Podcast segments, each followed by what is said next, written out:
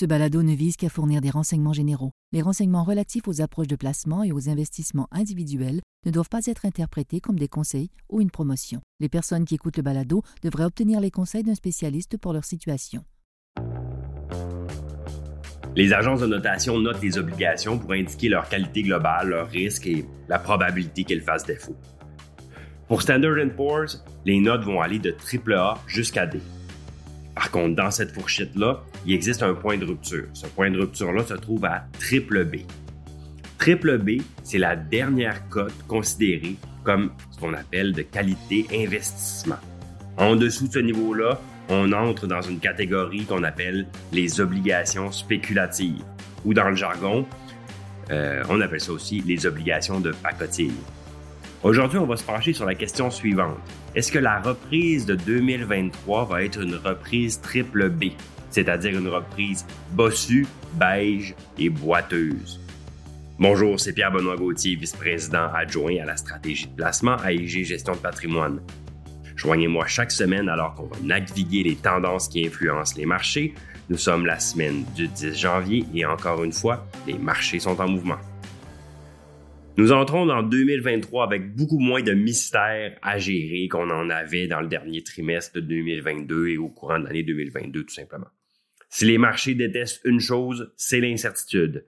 Et nous sommes débarrassés d'une certaine euh, source d'incertitude majeure dans le marché. Premièrement, en Europe de l'Est, ben oui, il y a toujours la guerre en Ukraine qui fait rage, mais elle fait moins de problèmes sur les marchés boursiers qu'elle en faisait a six mois. Donc, bien sûr, humainement, c'est atroce et les conséquences sont, indescriptibles, mais sur les marchés, l'impact est réduit par rapport à ce qu'ils étaient il six mois. En plus de ça, les prix du gaz naturel en Europe sont à leur niveau le plus bas depuis un an et l'hiver a été plus chaud qu'à l'habitude. Cette coïncidence-là d'un hiver plus chaud a vraiment été bénéfique parce qu'on a évité le pire scénario qu'une crise énergétique européenne aurait pu créer cet hiver. C'est pourquoi les actions européennes ont très, très, très bien performé depuis quelques mois. Partout dans le monde, les banques centrales ont presque terminé leur cycle de relèvement des taux. On ne sait pas exactement quand, mais on, se doute que c'est pour bientôt. Tout ça, c'est très rassurant. C'est l'objet d'un consensus assez général. encore une fois, un autre mystère de soulever. L'économie, bien sûr, ne se présente pas sous ses meilleurs auspices, mais tout le monde le sait. Autrement dit, les attentes de récession sont la norme. Il n'y a personne en ce moment dans le marché qui trouve que l'économie va très bien et ne fait que s'améliorer. Au contraire. Donc, cette, euh, ce négativisme peut devenir une source euh, d'opportunité. En effet, en fait, l'ambiance était tellement sombre dans les derniers mois qu'on recommence à voir le marché réagir positivement aux bonnes nouvelles. Ça faisait quand même quelque temps qu'on n'avait pas vu ça. Euh, vous vous souviendrez, on, parlait souvent du concept là, euh, les, mauvaises nouvelles sont des bonnes nouvelles. Pourquoi? Parce qu'on disait, lorsqu'on a une mauvaise nouvelle économique, le marché interprète que ça veut dire que les taux vont moins monter, donc c'est perçu comme étant positif. Donc en anglais, ils appellent ça le good news is bad news. On était vraiment dans cette optique-là.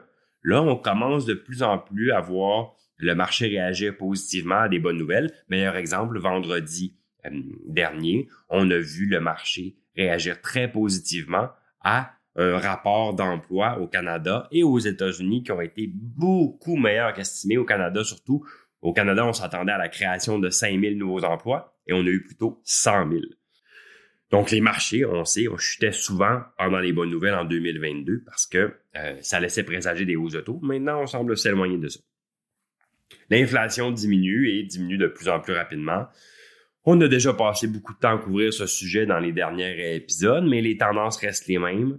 Euh, la croissance des salaires est assez bonne, surtout dans les tranches inférieures de revenus. Donc, dans les dernières crises qu'on avait eues en 2008, en 2020, c'était les personnes les mieux nanties qui avaient le plus amélioré leur sort.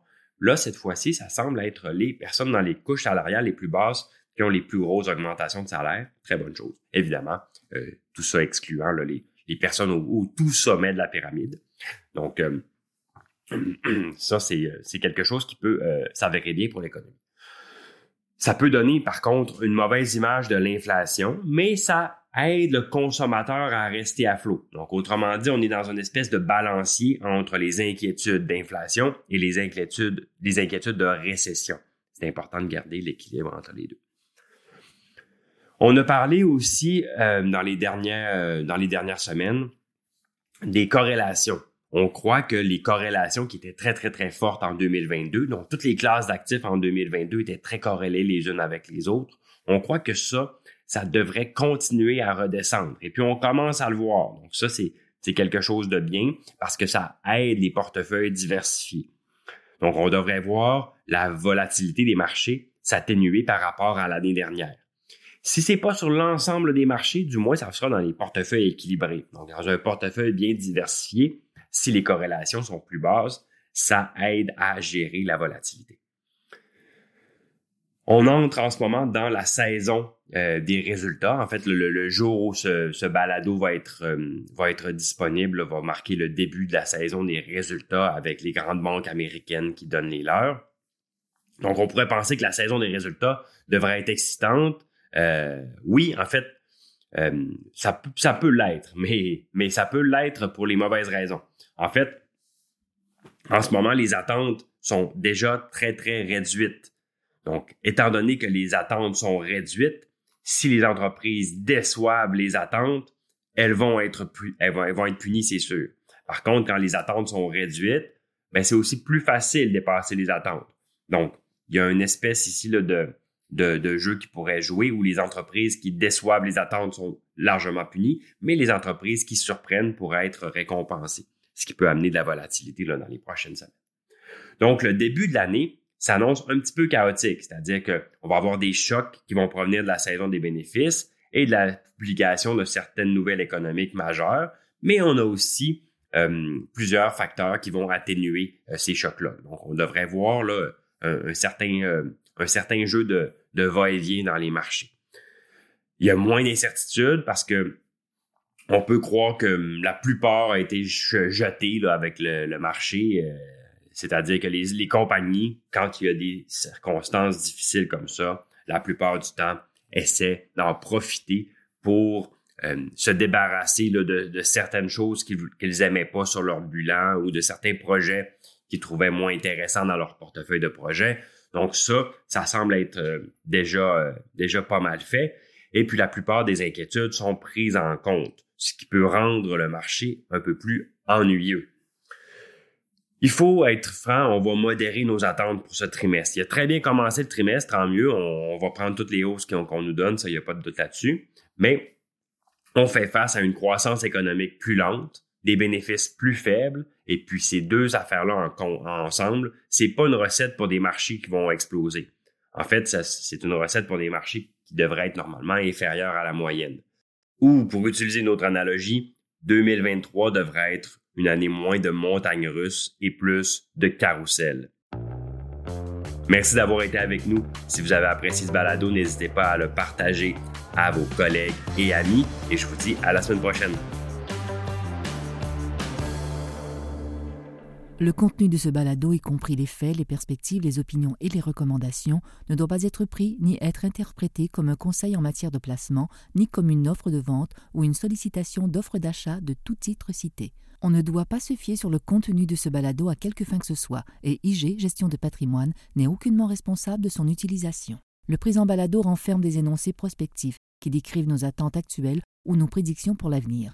Les renseignements prospectifs sont assujettis à des risques, incertitudes et hypothèses pouvant donner lieu à des écarts significatifs entre les résultats réels et ceux exprimés dans le balado.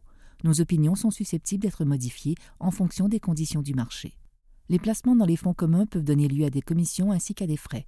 Veuillez lire le prospectus avant d'investir. Les fonds communs ne sont pas des placements garantis, leur valeur varie fréquemment et leur rendement antérieur peut ne pas se reproduire.